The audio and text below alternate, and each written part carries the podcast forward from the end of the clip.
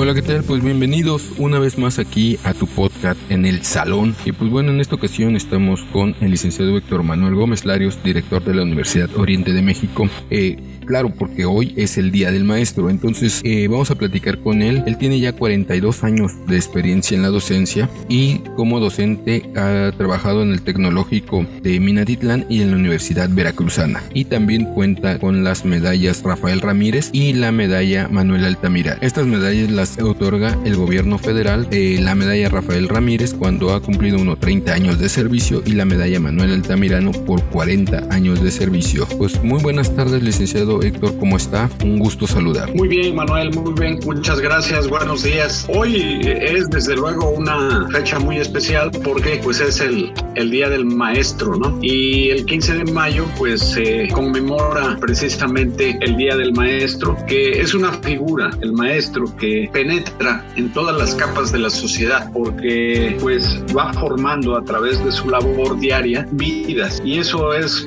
pues algo muy importante, ¿no? Dentro de, la vida, porque pues el maestro desde el inicio de sus actividades nos tiene que ver fundamentalmente con lo que es la educación básica. La educación básica, pues nosotros sabemos que es una educación que pues abarca hasta lo que es prácticamente lo que es la secundaria y ya a partir de la secundaria pues la, la educación intermedia que es lo relacionado con el bachillerato y finalmente la educación superior que son las licenciaturas. Esto es lo que constituye de alguna manera el sistema educativo, pero como podemos ver, Manuel, pues eh, abarca pues todas las etapas del ser humano, ¿no? Pues sí, la formación de, de todos, ¿no? Yo creo que en algún momento hemos pasado por, por la escuela, desde preescolar, primaria, secundaria, bachillerato, hasta las universidades.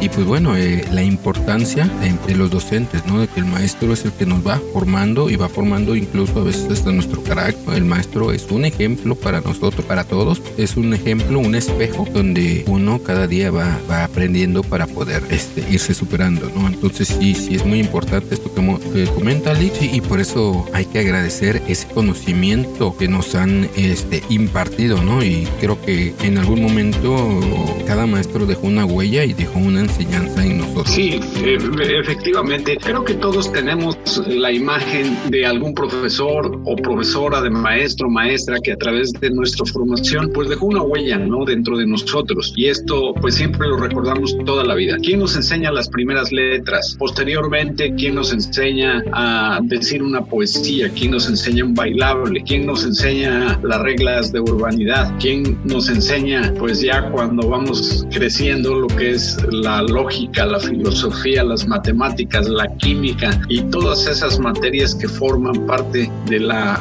cultura de un ser humano o fundamentalmente digamos de un mexicano porque se incluyen las partes también de lo que son nuestras raíces, es decir, la historia de México, la historia regional y en algunos lados pues fundamentalmente lo que son las lenguas autóctonas, las lenguas indígenas, que también pues hay maestros bilingües que fundamentalmente pues ven ese tipo de, de situaciones, ¿no? Este, Manuel.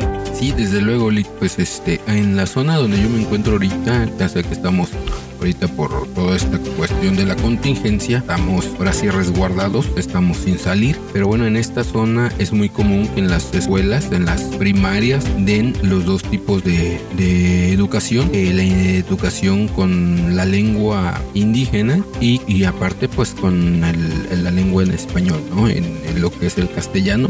Generalmente en las escuelas, en varios pueblos, las es, escuelas son, le llaman escuelas bilingües también porque hablan dos lenguas, ¿no? La lengua indígena y la, la lengua propia de ahí, de la región, y pues aparte la, lo que es la, la lengua española, ¿no? Y pues este, sí, en esa parte tiene usted toda la razón, Lick. Sí, es cierto, Manuel. Y fíjate que hay muchos maestros que a través de la historia de México han dejado una huella muy profunda, como lo fue el maestro Justo Sierra, precisamente, como lo fue el maestro también José Vasconcelos, que fundamentalmente Vasconcelos es toda una figura dentro de la educación en México. Ahí por la década de los años 20 del siglo pasado, pues se encargó de estructurar todo lo que es eh, o vislumbrar cómo sería el sistema educativo mexicano, porque pues este no existía, veníamos de la Revolución Mexicana, donde se destruyó prácticamente toda la infraestructura educativa, no nada más educativa, sino de todo. Entonces, pues él retoma ya como secretario de Educación la estructuración de la educación y sienta las bases de lo que es hoy la educación, eh, pero ya con una filosofía emanada de la revolución y plasmada dentro del artículo tercero constitucional que tenía unos ocho, cinco, ocho años que apenas pues había plasmado en la constitución en 1917, él para 1923, 24, bueno pues estaba ya estructurando lo que es el sistema educativo mexicano. Y ya que estamos hablando de historia, de maestros, pues es importante señalar maestros que han sellado fundamentalmente la historia de la humanidad en cuestión de educación. Eh, encontramos los grandes filósofos griegos, Sócrates, Platón y Aristóteles. Y, y, Sócrates, un gran maestro que en la vía pública fundamentalmente impartía sus conocimientos, sus clases con su método de la mayéutica, es decir, con la interrogación a través de preguntas. ¿no? Platón con el mundo de las ideas. Y así fundamentalmente pues se fue estructurando la parte educativa. Y desde luego no podemos dejar de lado el maestro de maestros, que es Jesucristo, que también con sus parábolas daba enseñanzas de vida, permanecen hasta nuestros días. Entonces, esos grandes maestros de la historia han fundamentado lo que es la formación de nosotros, ¿no? En ese sentido, pues nosotros vemos que la educación pues viene, viene en, un, en un desarrollo, pero también hay que señalar que la educación tiene fundamentalmente una, un lineamiento y el lineamiento es en función de la filosofía que está plasmada en los gobiernos de los países. En nuestro país, pues lo que rige es, son los ideales de la Revolución Mexicana, los que prevalecen con ciertos matices que se le da en ocasiones a la educación, pero lo que prevalece pues son los ideales de la Revolución Mexicana, es decir, la educación eh, gratuita, la educación laica, la educación a todos los niveles y esto es algo que pues ha quedado precisamente ya plasmado en nuestra constitución, este Manuel.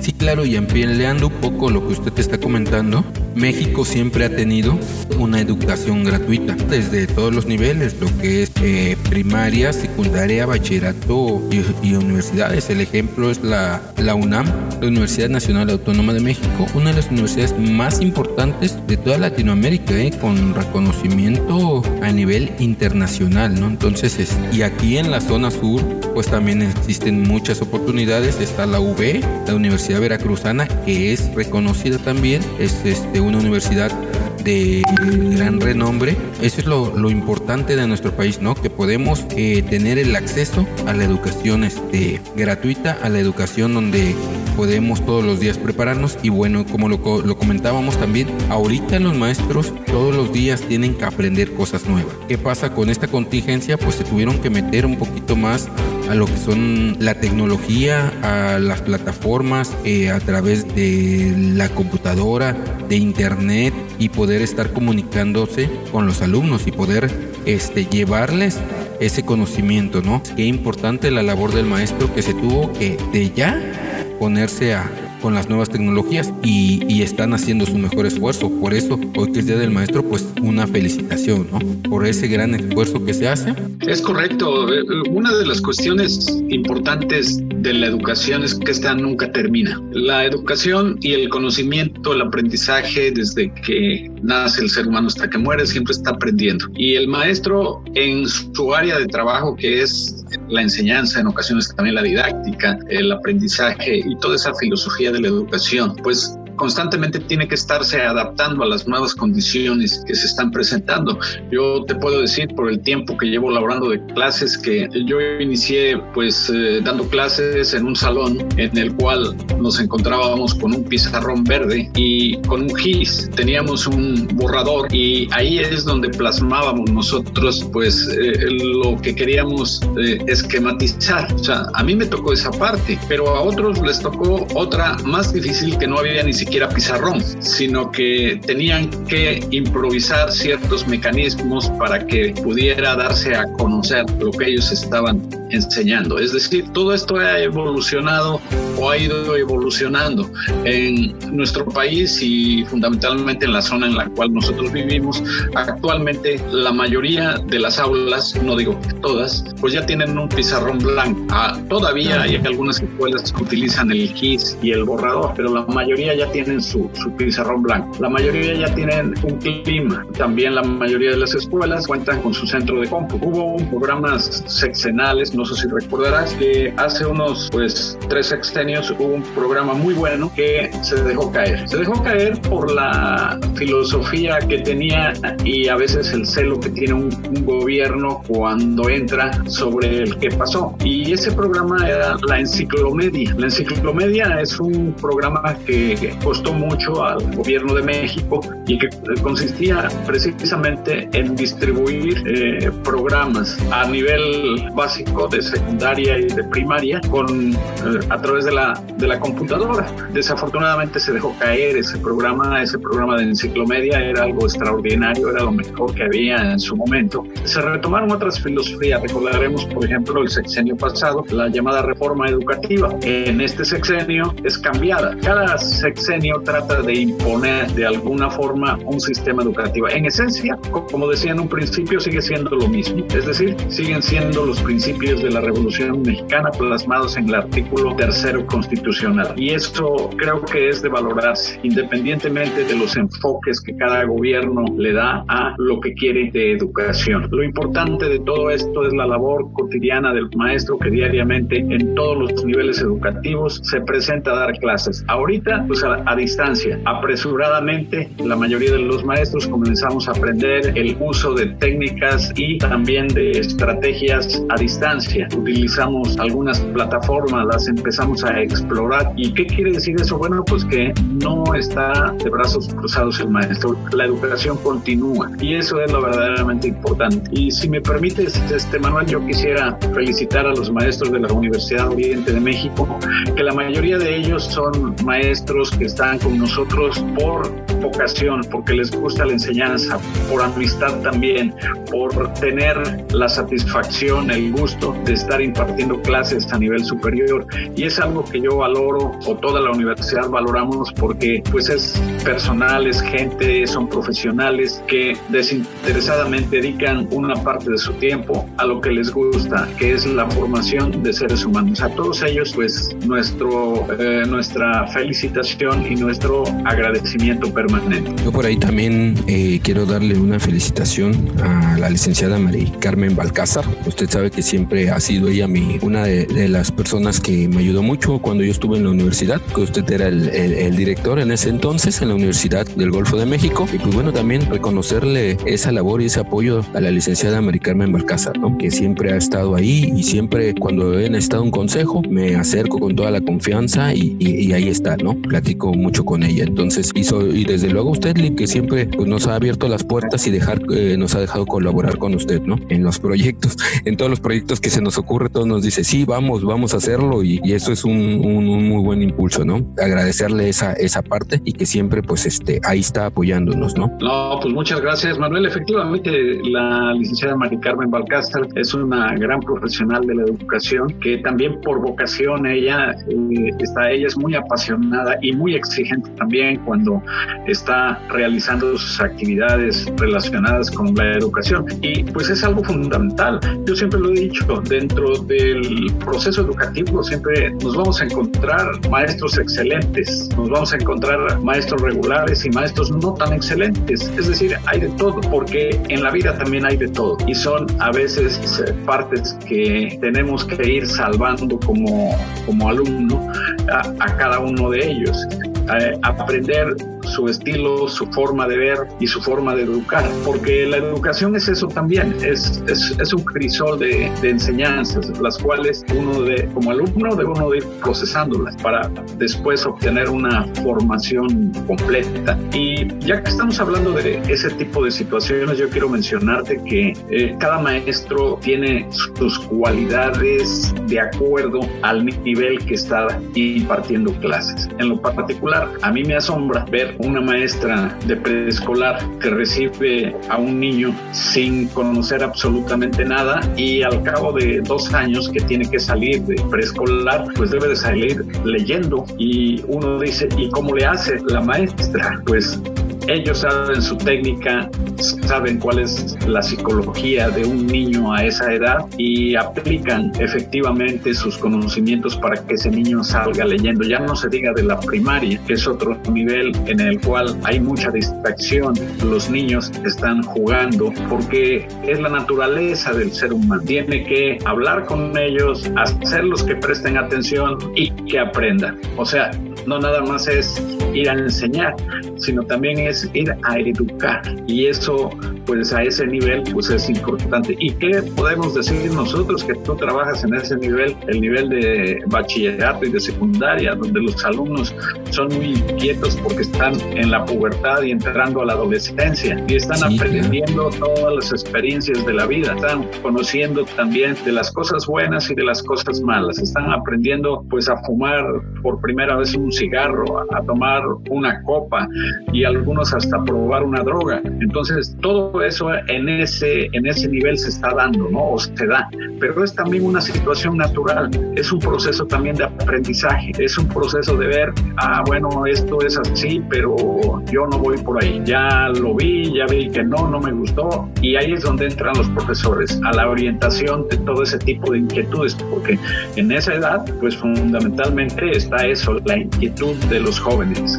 Van para acá, van para allá, y una rebeldía. Esta es la otra situación muy natural, muy natural del ser humano en esa edad. Y después entramos también a lo que es pues el nivel profesional, donde están un poco más asentados, un poco más interesados en otro tipo de, de temas y pues cada profesor conoce la psicología de su nivel. No es lo mismo un profesor de primaria que pues, un profesor de profesional o un profesor de bachillerato o de secundaria. Cada uno sabe cuál es el, el nivel de psicología de, de, sus educandos. Y eso es lo interesante de la educación, porque como podemos ver, hay una especialización enorme en cada nivel educativo, desde preescolar hasta profesional, es decir, vamos hasta maestría y doctorado. Cada uno de ellos tiene un perfil mucho, muy especial y eso es lo bonito de la educación. Y claro, sobre todo, por ejemplo, en la universidad, eh, a veces hasta los alumnos tienen mucha sed de sed o hambre, se les dice, de, de querer aprender más y a veces hasta pueden rebasar al, al maestro, ¿no? Y a veces hasta lo, lo porque ahorita eh, es la mejor época de los estudiantes porque hay información por donde quiera. O sea, antes para ir a, para conseguir información tenía uno que ir a una biblioteca, tenía que ir. Ahorita no, ahorita lo puede uno buscar lo que tenga de duda en internet y ampliar lo que en la escuela se les está este, enseñando, ¿no? Entonces, este, ahorita la, la educación aparte ha, ha cambiado bastante en ese aspecto. Ahorita, por ejemplo, cualquier cosa entra uno en el teléfono, en la tablet, en la computadora, busca la información y ahí le, arroja hasta para, para la medicina, ¿no? Ah, que me duele la garganta y qué tengo que tomar, incluso ahí aparece, ¿no? Entonces sí, y ahí ahorita, por ejemplo, en mi caso, donde yo les doy este eh, programas como Photoshop, como eh, edición de video, pues a veces este ellos ya hasta investigan más, ¿no? Y me dicen, oiga, profe, esto se puede hacer más, más rápido por acá, esto es más rápido por este método, ¿no? Y eso ya lo, ya lo vieron en algún, en algún, este, en alguna hora sí tutorial o, o algo que, que, ya investigaron, que eso es lo, lo bonito de ahora, de, lo, de, la educación, ¿no? Que también uno sigue, sigue aprendiendo y sigue evolucionando. Eh, eh, es cierto, actualmente la parte relacionada con la investigación ha cambiado dramáticamente o drásticamente y pues desde luego uno recuerda los tiempos de estudiante y también los tiempos cuando inició uno a dar clases, donde toda la información estaba precisamente en la biblioteca. Había que ir a consultar un libro y pasarse un buen tiempo ahí realizando la investigación correspondiente. Pero también quiero decirte que eso definitivamente es algo que no debe de terminar. Al menos yo pienso que la parte de la biblioteca es todavía una parte fundamental dentro de la formación, porque si bien es cierto que las redes sociales nos dan bastante información, no está toda la información o como nosotros quisiéramos esa misma información. Nosotros nos damos cuenta porque de repente no es lo mismo, por ejemplo, leer un libro electrónico que leer un libro físicamente, tenerlo en las manos, sentir la textura de cada hoja, darle vuelta a la hoja y después ponerlo ahí a un lado, ponerle un separador para retomar nuevamente después la lectura. Eh, este tipo de vivencias no se cambian, no se cambian y es algo que nosotros debemos de seguir inculcando con nuestros alumnos, que si bien es cierto impulsarlos a que investiguen a través de las redes, hay que también pedirles que se complementen con la parte física de la biblioteca del libro, porque esta es una parte fundamental que en ocasiones, por ejemplo, hay, hay, libros que o, o, información que no aparece dentro de las, de las redes.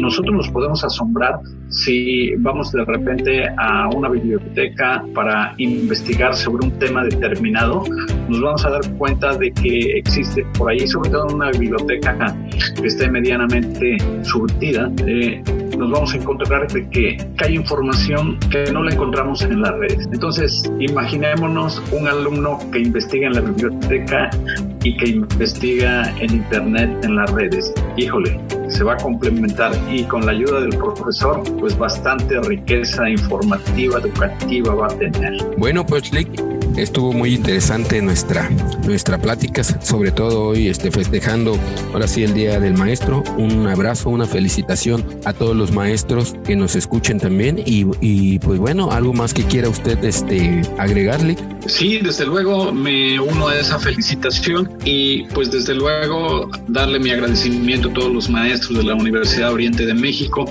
por estar con nosotros. Maestros, muchas felicidades, muchas gracias y buenos días.